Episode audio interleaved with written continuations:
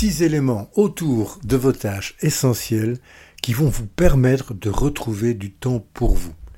Et loin de moi l'idée de vous faire pleurer, mais à l'image d'un oignon, nous allons éplucher chacun de ces niveaux pour arriver finalement au centre et au cœur de ce qui sera votre méthode personnelle et unique. Entre-temps, le podcast qui va parler de votre temps.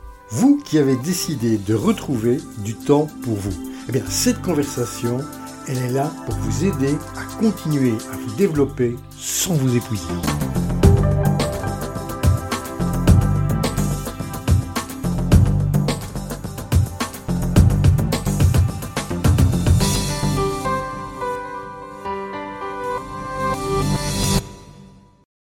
Bonjour à vous toutes et tous qui êtes ici en face de moi pour avoir cette conversation sur, eh bien, sur ces six éléments qui entourent vos tâches essentielles et nous allons les parcourir en un.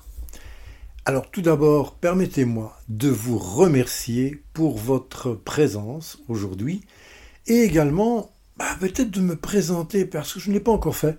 Je m'appelle Jean-Claude Blémont et c'est un réel plaisir de vous conter tout ce que j'ai appris pendant près de 35 années où le fait de retrouver du temps pour moi avait une dimension tout à fait particulière. Et ça, j'aurai l'occasion également de vous le raconter un peu plus tard.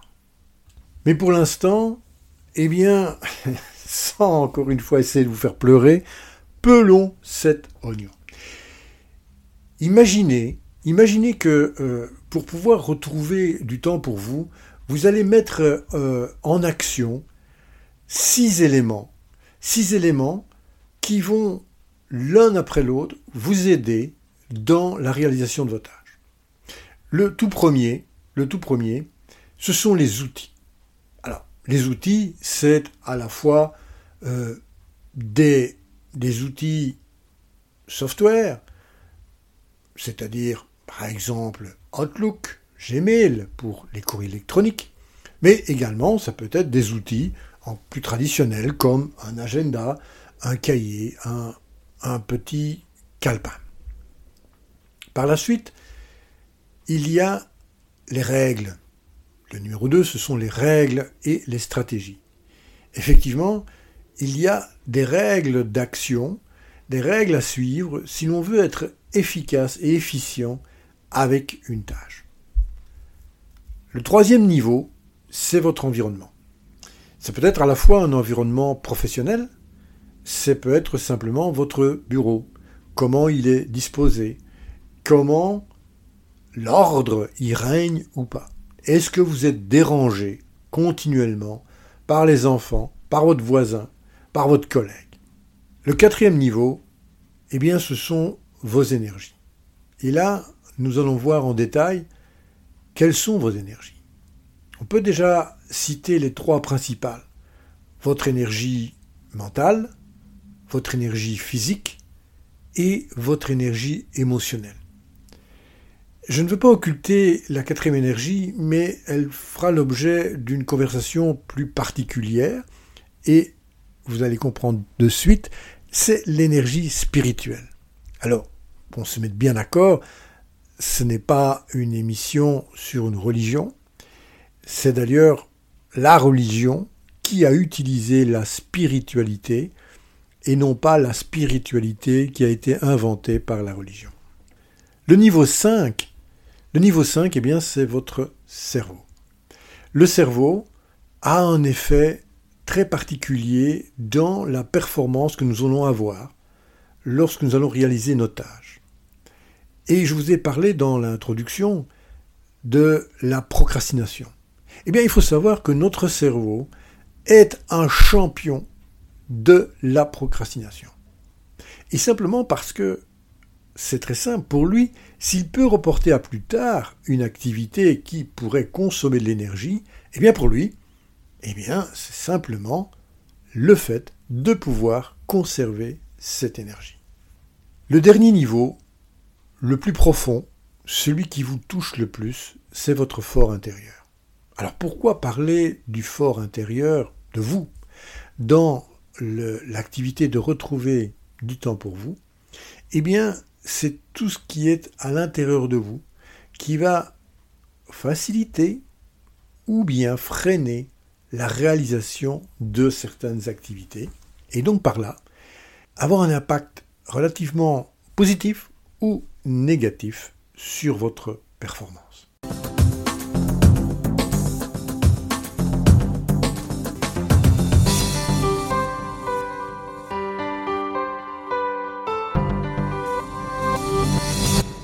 Commençons par les outils. Effectivement, c'est le numéro 1. Le numéro 1 à la fois dans, les épluchures d'oignons, si je peux les parler ainsi, mais également le numéro 1 de présence sur Internet et sur les réseaux.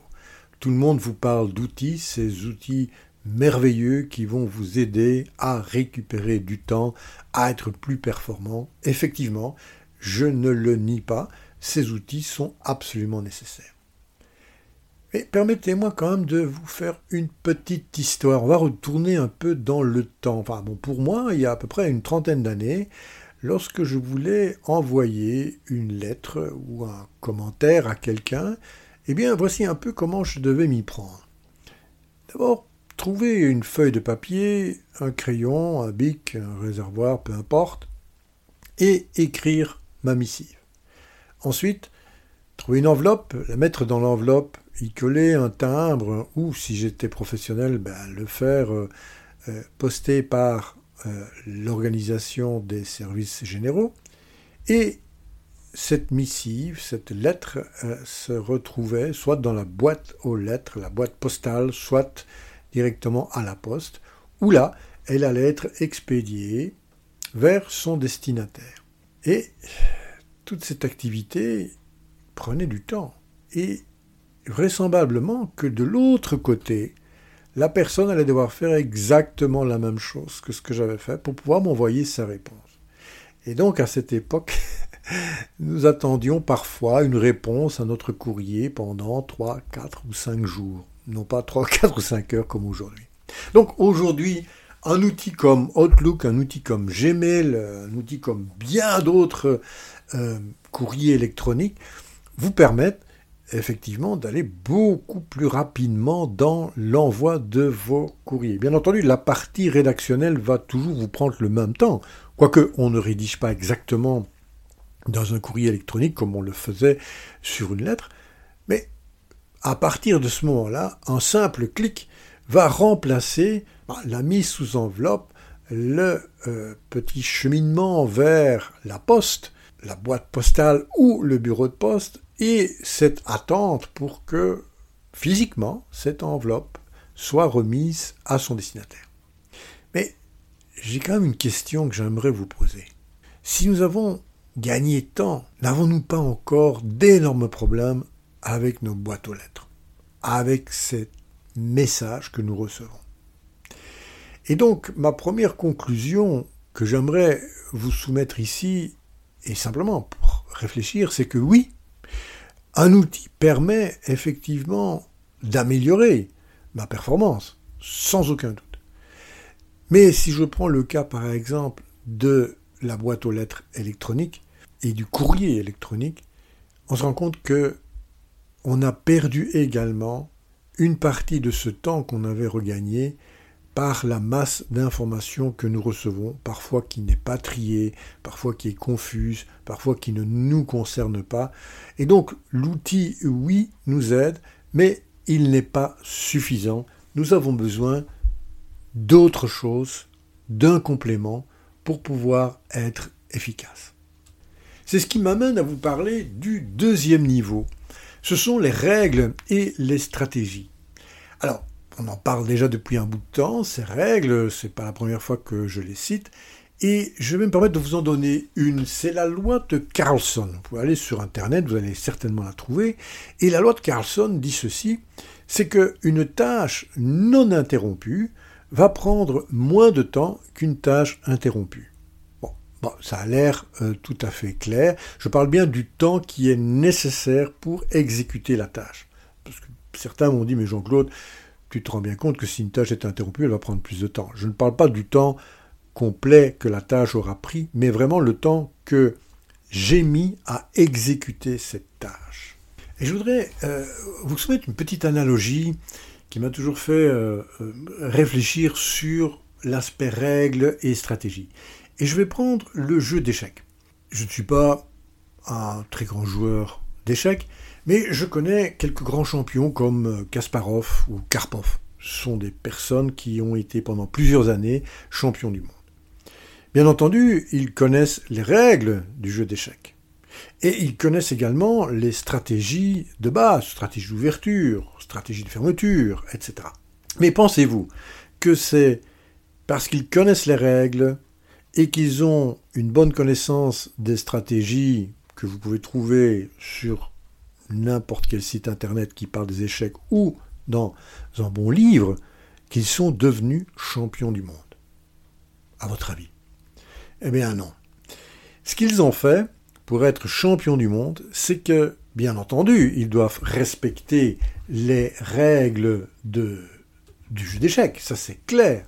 Mais surtout, ils se sont développés des stratégies, des techniques, des approches très personnelles qui ont fait qu'ils ont pu battre leurs adversaires. Eh bien, dans la conquête ou la reconquête du temps, c'est exactement la même chose que nous devrions faire. Bien sûr, c'est de connaître les règles d'efficience, comme par exemple la loi de Carlson, de connaître quelques stratégies que les personnes sur des réseaux sociaux ou Internet vont vous euh, conseiller. Mais ce qui est le plus important, c'est que vous, vous développiez votre propre stratégie à ce niveau-là. Alors je vais, je vais juste l'illustrer rapidement. Nous savons que la loi de Carlson dit une tâche ininterrompue sera plus efficace qu'une tâche interrompue. Eh bien, si je vais développer ma propre stratégie, je vais devoir tenir compte bah, de l'environnement, c'est-à-dire le point que l'on va voir dans, dans un instant. Pourquoi? Imaginons que je ne veuille pas être interrompu pendant l'exécution d'une métage, et je travaille dans un bureau fermé. Ben, je vais fermer la porte. Je vais peut-être euh, euh, éviter que je ne sois dérangé téléphoniquement et mettre mon téléphone sur répondeur. Si j'ai un téléphone portable, je vais peut-être également le fermer. Mais ces stratégies que j'ai mis en place, qui est réellement très personnelle, une autre personne, qui elle travaille dans un bureau open space, ouvert, ben, ne peut pas fermer une porte, il n'y en a pas. Donc elle va devoir développer une stratégie qui sera relativement différente de la vôtre. Et là, encore une fois, c'est ce qui va faire la différence. C'est, ce n'est pas d'appliquer à la lettre ce qu'on vous a donné sur peut-être un site internet ou un bouquin, c'est de comprendre comment cette règle, voire cette stratégie de base, peut s'appliquer à vous dans l'environnement dans lequel vous opérez. Et cela va faire la différence. C'est cette nouvelle stratégie que vous allez mettre en place qui va faire toute la différence. Alors avant de conclure, j'aimerais vous poser une question. Nous avons vu l'importance des outils, mais aussi leur insuffisance. Nous avons vu euh, l'importance des stratégies et de ne pas se limiter simplement aux règles que l'on peut trouver facilement. Donc ma question est la suivante qu'est-ce qu'il vous manquerait ou qu'est-ce qu'il vous manque si demain vous deviez démarrer avec des outils et des stratégies pour pouvoir retrouver du temps pour vous? Ce sera avec plaisir je vous lirai. Je vous remercie pour votre présence chaleureuse et votre écoute et je vous donne rendez-vous au prochain épisode où nous parlerons de l'environnement un peu plus en détail, mais également de vos énergies et comment elles peuvent être un support énorme pour vous aider à retrouver du temps pour vous. Je vous propose de continuer l'aventure sur le site internet oruposa.com. À très bientôt.